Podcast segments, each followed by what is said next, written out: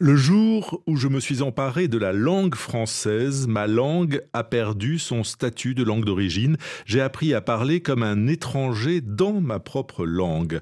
Mon errance entre les deux langues a commencé et je ne cesse de me rendre étranger à moi-même dans les deux langues.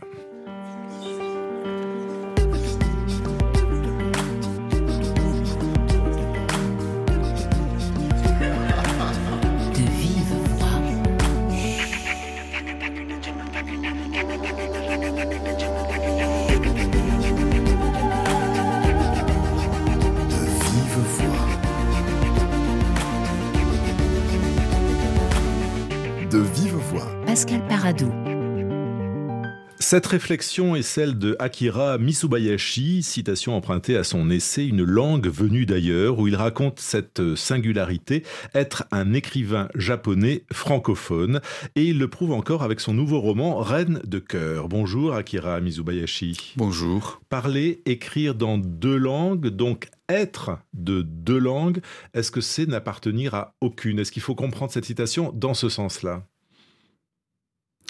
Euh, J'appartiens à ces deux langues. Je crois que je suis dans les deux langues, mais euh, comme euh, le français est venu tardivement, la manière dont j'habite le, japonais n'est plus la même, bien sûr. voilà. Et puis, comme je suis parti vers le français à l'âge de 18 ans. Évidemment, j'avais, comment dire, mon arrière-fond japonais avec la langue japonaise. Donc le, le rapport que j'ai à la langue française n'est pas du tout celui qu'un Français a à sa langue maternelle. Mais spontanément, vous dites quoi? Je suis un écrivain japonais ou je suis un écrivain français? Ah non, je ne suis pas un écrivain français, je suis... Euh, euh, si vous voulez, au Japon, j'ai le statut d'enseignant, euh, voilà, mais je ne suis pas, je n'ai pas le statut d'écrivain. Et depuis dix ans, comme je j'ai écrit sept livres avec Reine de cœur. Reine de cœur, c'est mon septième livre. voilà, c'est en France que j'ai le statut d'écrivain d'expression française. Mais intimement, vous vous dites quoi? euh, Je suis, euh, je suis euh, auteur dans les deux langues. Parler de langue, en tout cas, c'est entendre les résonances entre les deux. Dans ce roman Reine de cœur, le mot reine en français et reine en japonais ne dit pas la même chose. Non, non. euh, il y a un secret dans le titre. Euh, il y a, en français, c'est reine de cœur, mais le mot reine euh, en français renvoie à, un mot totalement différent en japonais qui se prononce d'ailleurs reine. Et c'est cette coïncidence qui m'a séduit. voilà, le, donc dans la même graphie, on trouve deux sens totalement différents mais euh, oui, dans, euh, en français et en japonais. Et c'est le secret du livre. Oui, c'est ça. Il y a d'autres mots comme ça qui ont des sens très différents avec euh, une sonorité similaire? Certainement, je n'ai pas cherché, mais c'est tout à fait à la fin de l'écriture de ce livre que cette idée m'est venue parce que à un moment donné, il s'agit de ressusciter, de, de réveiller un un, vieil alto euh, qui euh, dormait dans son étui. Et euh, voilà, donc je voulais que, que cet alto porte un nom. Et c'est à ce moment-là que j'ai trouvé le mot japonais d'abord euh, reiné. Et quand j'ai écrit, quand j'ai orthographié le mot japonais reiné, ben voilà, c'est le mot reine en français, mais c'est formidable. Donc j'ai dû réécrire un petit peu la première partie du roman, euh, parce qu'à plusieurs moments, euh, ce mot reine et puis reine euh, apparaissent à, plusieurs moments différents du, récit. Alors on ne va pas lever le secret, Akira Mizubayashi, euh, mais on peut quand même parler de ce livre Reine de cœur, où il est euh, question d'amour, de musique, d'aller-retour entre les deux pays, le Japon et, la France. Alors ce n'est pas euh, votre histoire, parce que de toute façon l'histoire du roman commence dans les années 40, mais, mais ce déplacement entre les deux pays et entre les deux cultures, c'est votre vie. Ah, exactement, oui. Je vis entre les deux. Euh, je, suis né au Japon, j'ai grandi au Japon, j'ai été scolarisé dans le système japonais. Et puis, euh, donc, comme je vous l'ai dit tout à l'heure, à l'âge de 18 ans, j'ai découvert le, français. Et pour rester tout le temps avec le français, pour vivre tout le temps dans, le, dans cette langue, j'ai décidé de devenir euh, enseignant de français. Et voilà, donc le, je vis à la fois ces, ces deux langues et nécessairement euh, les histoires que je raconte se, se, se, passent entre les deux. Mais vous écrivez en français alors que vous vivez au Japon ou vous avez besoin de revenir en France ou d'être en France pour raconter euh, des choses de la France? Ah Non, pas du tout. Je n'éprouve absolument pas le besoin de venir en France pour raconter ces histoires-là. D'ailleurs, toutes ces euh, tous ces livres que j'ai écrits en français euh, ont été écrits et élaborés au Japon dans mon bureau à Tokyo. Donc vous décrivez la vie parisienne, les promenades dans Paris, les bus, les cafés depuis votre bureau parisien. Oui, mais à partir des souvenirs que j'ai vécus quand même. J'ai vécu euh, euh, quatre ans à Paris et puis deux ans et demi à Montpellier. Et puis depuis le début de mon mon approche euh, de la langue française. Je ne sais pas combien de voyages j'ai fait entre, entre Tokyo et Paris. Mais Paris a le goût de la fiction quand même pour vous. Eh oui, tout à fait, oui. Alors vous m'avez suffisamment intrigué euh, pour que l'on raconte, mais pas trop, le, roman, cette histoire d'amour euh, à Paris entre une jeune serveuse de café et un musicien japonais. Une histoire d'amour contrariée car elle se déroule au moment de la Seconde Guerre mondiale, mais, mais l'écho, la, trace vivante de, de cette histoire entre Anna et Yoon euh, est encore vibrante 60 ans plus tard et une autre rencontre a lieu entre Otto et Mizune. Vous allez nous raconter ces oscillations géographiques, sentimentales et temporelles après avoir écouté ensemble Dominique A.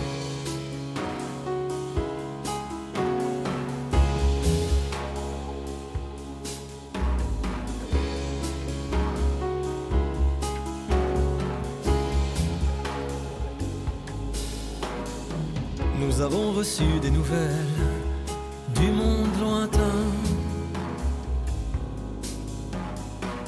où la vie fait des étincelles, on les voit bien. Même d'où on est dans la vallée, ça brille assez. Et pas de montagne assez haute pour l'empêcher.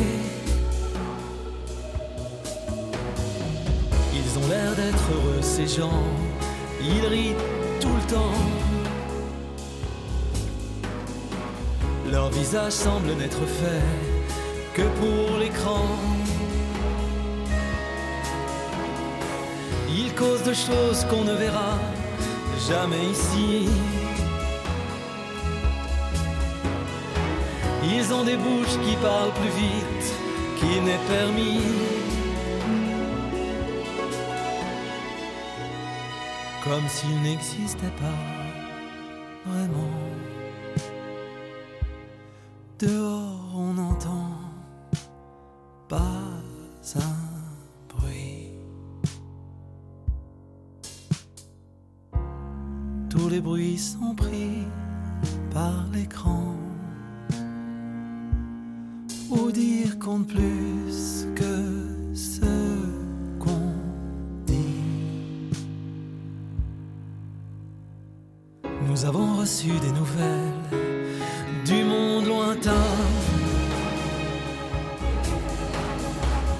Comme l'écran nous fatiguait, on l'a éteint. On est sorti sous le ciel noir, tout dégagé. Et on a laissé les étoiles tout effacées. Nous avons reçu des nouvelles du monde lointain. Nouvelles du monde lointain. Nouvelle du monde lointain, premier titre de Dominique A avant la sortie de son prochain album en septembre. Le monde euh, lointain, c'est aujourd'hui pour nous sur RFI le Japon, comme euh, ce le fut pour Anna, le personnage de Reine de cœur, le nouveau roman d'Akira Misubayashi. Anna est serveuse dans un bar et elle va tomber amoureuse d'un jeune euh, japonais étudiant à Paris. c'est presque une histoire vraie. J'imagine de toute façon qu'il n'y avait pas beaucoup, beaucoup de Japonais à l'époque en 19 1939 euh, en France et à Paris euh, Il n'y en avait pas beaucoup, mais il y en avait quelques-uns. Et euh, en fait, ce roman trouve son origine dans une histoire vraie, vécue par un, jeune violoncelliste japonais, M. Kurata, qui était présent dans les années 1930-40 il était euh, donc étudiant au conservatoire. Euh, euh, il, est tombé amoureux d'une Française, mais la guerre était là. il a fallu qu'il rentre au Japon. Et il a dû se séparer de sa bien-aimée à, Marseille. Et il ne savait pas que son amie était enceinte à ce moment-là. Et donc, ils se sont jamais revus. Lui, il est rentré au Japon. Mais contrairement à mon personnage, euh, il n'est pas allé à la guerre, euh, il est euh, mort à cause d'une maladie, mais avant il avait épousé une japonaise, et de cette union est née une japonaise. Et ces deux demi-sœurs ont mis plus de 50 ans pour se retrouver, pour se rencontrer. J'ai connu cette histoire. la, personne que je remercie en premier à la fin de mon livre, hein, dans la page des remerciements, euh, elle s'appelle Danielle Laridan, c'est euh, la franco-japonaise en question. J'ai connu cette histoire il y a une vingtaine d'années, et euh, elle était endormie au fond de moi, mais quand j'ai découvert un certain nombre de choses, il y a en, 2020, en particulier la huitième symphonie de Shostakovich,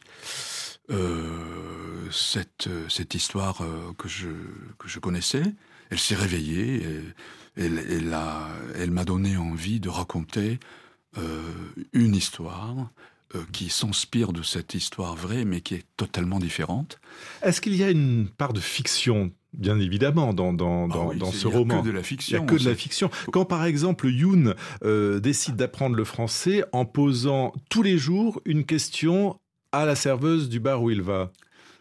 C'est une bonne idée. Euh, oui, euh, oui. Euh, ben, je connais ce genre de d'envie de, de, toutes les personnes qui apprennent une langue étrangère. Moi-même, quand j'ai commencé à apprendre le français à l'âge de 18 ans, donc je me suis imposé ce genre d'exercice. Une question par jour oui, peut-être, peut-être pas une, deux, trois, des choses nouvelles pour euh, élargir son vocabulaire, pour approfondir ses, sa connaissance de la grammaire, etc. Euh, c'était, euh, moi je me souviens quand j'ai passé deux ans et demi à Montpellier, mon premier séjour en France, tous les jours c'était une succession, une succession de découvertes nouvelles.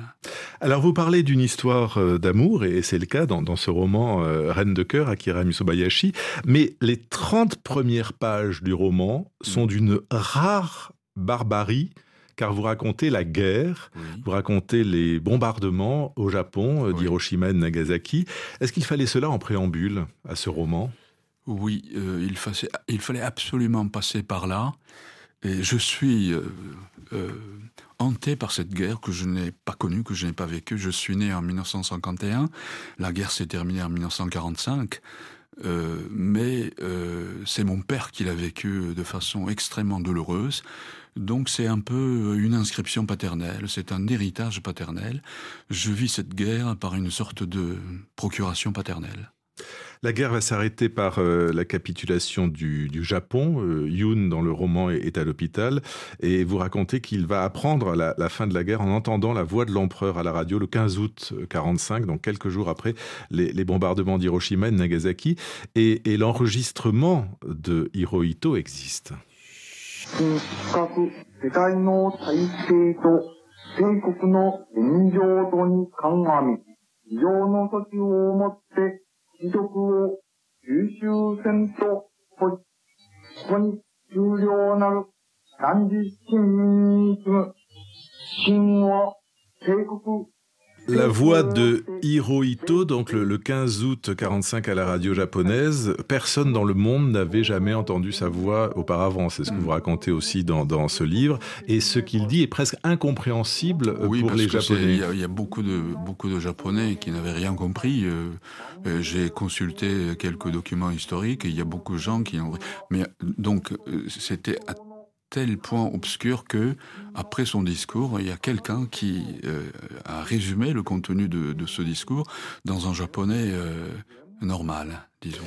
Alors la guerre euh, se termine, Yoon, votre personnage, est hospitalisé, il ne rentrera pas en France, ne retrouvera pas sa, reine de cœur qui vient d'avoir un enfant de lui, vous nous l'avez précisé.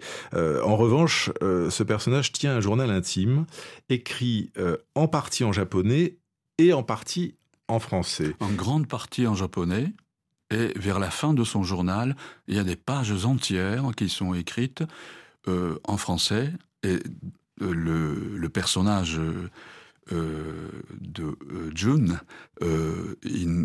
comme c'est un lycéen japonais comme, comme tous les autres, ils ne comprenaient pas de quoi il s'agissait. Ils ne savaient même pas que c'était du français, mais ils se doutaient que c'était du français, puisque ils savaient que son grand-père avait passé quelques années à Paris en tant qu'étudiant. Mais pourquoi ce journal est en deux langues? Vous le racontez dans le, dans le roman. Pourquoi il est en japonais et tout d'un coup il bascule en français? Parce que euh, je me suis dit, euh, il y a des choses qu'il ne peut pas dire en japonais. Euh, euh, il a préféré choisir le français euh, pour parler de euh, de son attitude critique à l'égard de, de la guerre, de son amour pour Anna, etc. Je me suis dit, ces deux langues ne fonctionnent pas de la même manière, donc comme c'est un soldat, il tient son journal de, vie militaire tout à fait normalement en japonais, c'est son choix qui vient tout naturellement, mais à un moment donné, quand il parle de le, des actes de violence euh, auxquels, à un moment donné, il a dû s'adonner euh, à cause euh, d'un militaire extrêmement dur et sanguinaire, pour parler de cet acte-là, pour critiquer de euh, ce dont il s'agissait, euh, il, a été obligé, il a été obligé de choisir euh, l'autre langue qu'est le français. Pour s'évader de son pays, dites-vous Oui, c'est ça. Parce Comme si changer de langue, c'était aussi une façon de fuir, en oui, bien sûr. Laisser le, le ne pas parler sa langue maternelle et se réfugier dans une langue étrangère, c'est une manière de s'éloigner de son pays. Ça, c'est évident. Alors sans tout raconter ce carnet, mais on l'a plus ou moins dit d'ailleurs, ce, carnet sera découvert par le petit-fils de, de Yoon, euh, qui va rencontrer totalement par hasard, et c'est tout à fait romanesque, la petite fille de Anna, donc mhm. en fait euh, sa cousine, et c'est une histoire de, transmission. Vous croyez à ce mot-là la transmission? Oui, je, crois. je ne sais pas si c'est une question de croyance, mais. Euh, oui, moi, j'ai été enseignant pendant plus de 30 ans. Mon travail a consisté à transmettre ce qui est transmissible, ce qu'il faut transmettre. Donc, euh, sans croire à l'idée de transmission, je, je, crois qu'on ne peut pas être enseignant. Et euh, je crois que dans beaucoup de livres que j'ai écrits en français, l'idée de transmission, c'est une idée centrale. Transmission par la musique dans ce roman Reine de cœur, transmission par la langue aussi, parce que Otto, le, petit-fils, va apprendre le français euh, comme le fils son grand-père, et pour pouvoir lire euh, son grand-père, c'est ce que vous nous avez dit, j'aimerais que vous nous lisiez un court extrait euh, de votre roman Reine de cœur. C'est à ce moment-là quand Otto commence à apprendre le français pour comprendre le journal de son grand-père.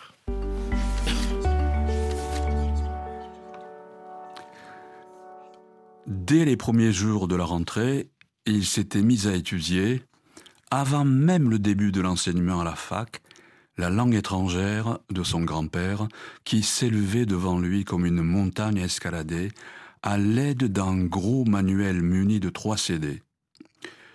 Ceci ne satisfaisait guère son appétit dévorant pour la musique de la langue.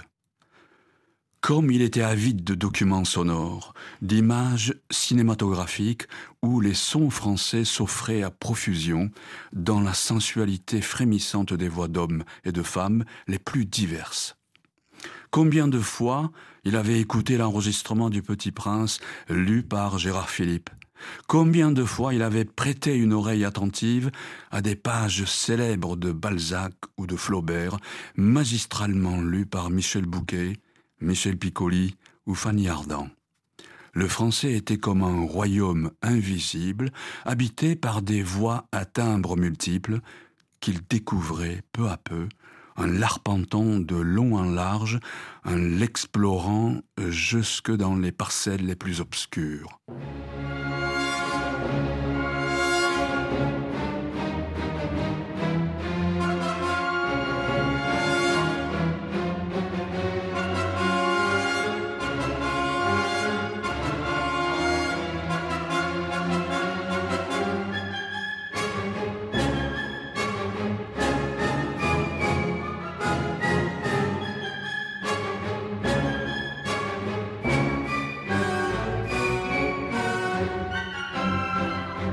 La langue française est la huitième de Shostakovich. Voilà un condensé de votre roman, Akira Mizubayashi.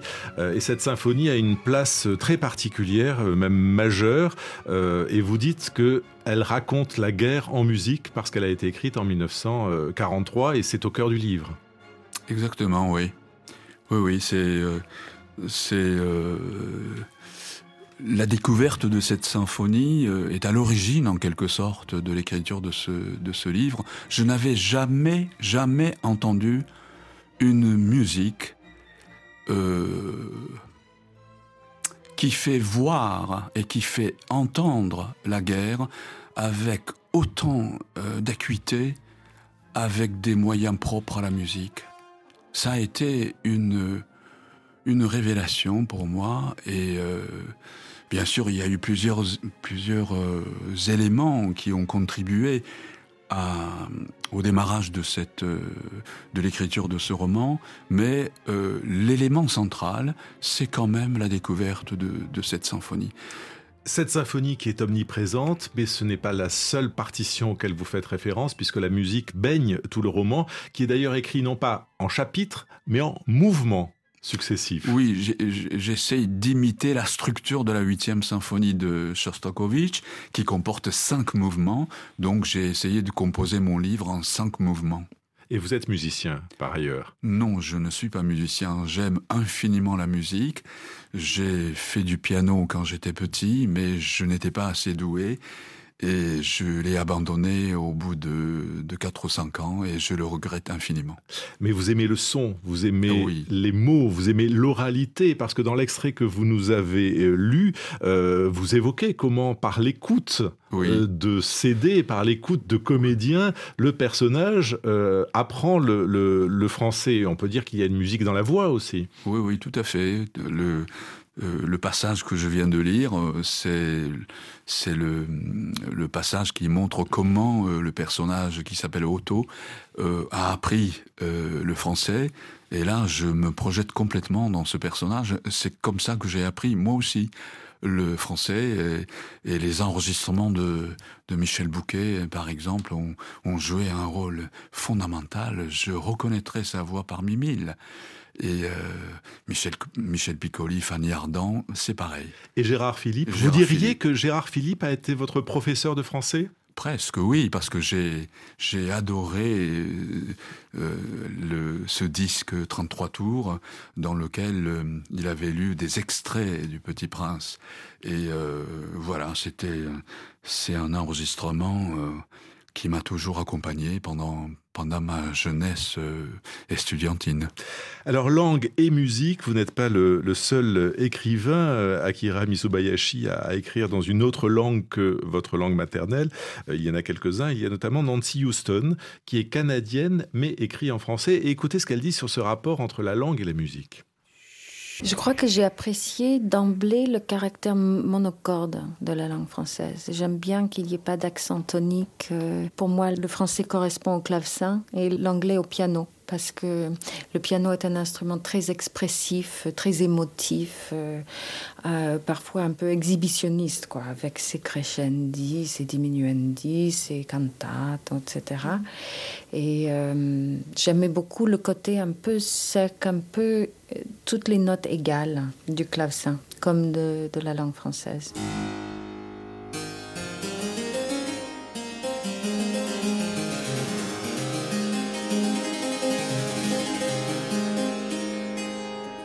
Akira Misubayashi, réaction. À quel instrument vous fait penser le français?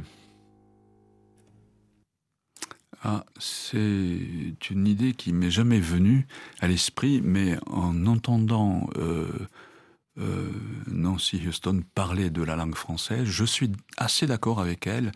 Le, ce caractère monocorde de, la langue française, pas d'accentuation excessive comme l'anglais, c'est euh, le côté qui m'a plu également.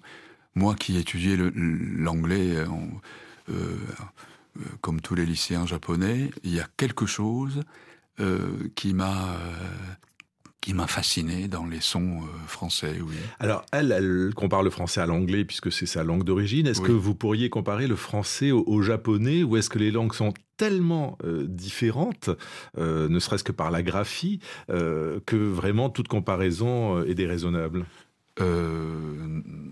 Oui, ces deux langues sont tellement, tellement éloignées l'une de l'autre que je n'oserais même pas euh, les comparer. Et, d'ailleurs, euh, quand je parle en japonais, euh, je n'introduis jamais de mots français et vice-versa. Quand je parle en français, je crois qu'il n'y a aucun mot japonais qui, qui me vienne à l'esprit, sauf comme quand j'écris des romans comme Reine de cœur, mot euh, euh, reine et le mot reine ont, comment dire, se sont rencontrés de façon étrange. Ça, c'est un cas assez exceptionnel. Mais que permet d'exprimer le français? Puisque dans, le roman, euh, l'un des personnages change de langue pour fuir sa propre langue. que, permet le français? Est-ce qu'il permet des sentiments que le japonais ne permettrait pas? La mélancolie? Ça permet d'exister autrement, ça permet de vivre autrement. On ne vit pas de la même manière euh, euh, dans, euh, en français qu'en japonais. Je crois que la langue détermine d'abord le, le, mode de pensée et puis la façon d'exister avec autrui. Il y a, j'aime bien l'expression euh, être ensemble, il y a un être ensemble propre à la langue japonaise, et il y a un être ensemble propre à la langue française. Et euh, euh, le changement en passant d'une langue à l'autre est assez remarquable. Et en tout cas, c'est une expérience dans les deux cas. Ah oui, tout à fait, oui, oui.